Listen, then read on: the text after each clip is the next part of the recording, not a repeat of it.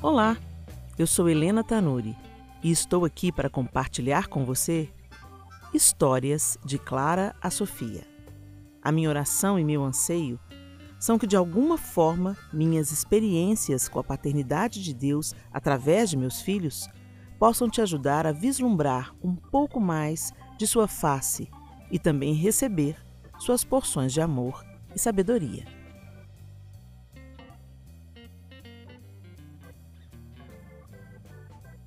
Arthur Aprendendo em meio às fraldas.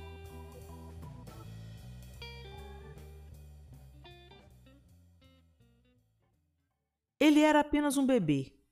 Com cerca de oito meses, suas mãozinhas de joelhos ágeis o levavam a explorar toda a casa engatinhando.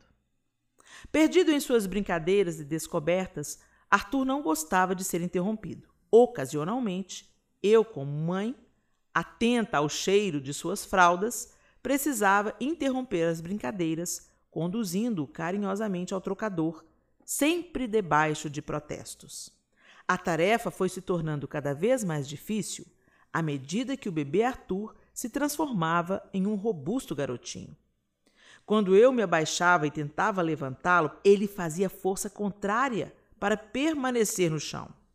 Eu segurava suas pequenas mãos, tentando trazê-lo para o meu colo, já sentindo a urgente necessidade de trocar-lhe a fralda. E ele, todo sujo, forçava o bumbum para baixo, o que me levava a tomar uma atitude mais determinada para concluir minha difícil tarefa. Mas o desafio não parava por aí. Quando eu o colocava deitado de costas sobre o trocador, ele tentava, com todas as suas forças, virar de bruços.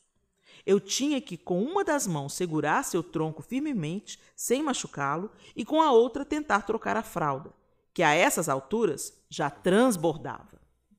Algo tão simples se transformava em uma batalha. Todas as vezes eu repetia: Tutu, fique quietinho, mamãe precisa te limpar mas ele não aceitava o doce apelo da minha voz, que tentava comunicar a ele paz e segurança. Incomodado e, na maioria das vezes, chorando, Arthur deixava bem clara a sua irritação. Mesmo depois de concluída a troca de fralda, não raro ele permanecia chorando. Eu não entendia. Eu estava limpando a sujeira. Estava o deixando limpinho, seco, confortável, protegido de eventuais assaduras, mas a sua resistência seguiu por alguns meses. Em um desses episódios, Deus ministrou ao meu coração. Assim como os bebês podem se acostumar com o odor e a textura de suas fezes, podemos nos acostumar com o pecado. Algumas crianças experimentam prazer através do contato e até brincam com os próprios dejetos, mas elas precisam ser limpas ou ficarão expostas a doenças ou assaduras. Alguns pecados fazem parte do nosso dia a dia. Pequenas mentiras, ira, ciúmes, murmuração, fofoca.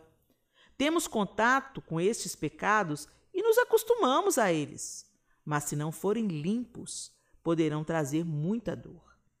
Então, o Pai quer nos limpar, trocando nossas fraldas cheias, e nós resistimos. Não queremos o ritual da limpeza, não vamos para os braços do Pai através do arrependimento, queremos continuar no controle de nossas brincadeiras, rejeitando e até nos rebelando contra o convite de Deus para nos levar à purificação. Por isso mesmo, sendo Deus um Pai amoroso e que cuida de nós, terá que muitas vezes ser firme e nos segurar com sua mão poderosa no lugar da nossa transformação. A limpeza precisa ser feita, mesmo que haja resistência da nossa parte. O Pai se propõe a nos limpar para o nosso próprio bem. À medida que Arthur foi crescendo e depois de experimentar algumas assaduras, percebeu que era melhor ser limpo do que ficar entregue a si mesmo. Isso me ensinou a entregar-me para ser purificada de tudo o que causa mau cheiro na minha vida, sem resistir.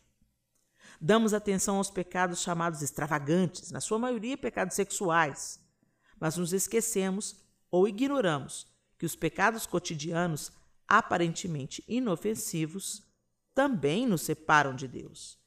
Que a lição que aprendi em meio às fraldas sujas traga a você a consciência da urgente limpeza que o Pai deseja efetuar. Vá, sem resistência, ao trocador de Deus. Lava-me completamente da minha iniquidade e purifica-me do meu pecado. Purifica-me com esopo e ficarei puro. Lava-me e ficarei mais branco do que a neve.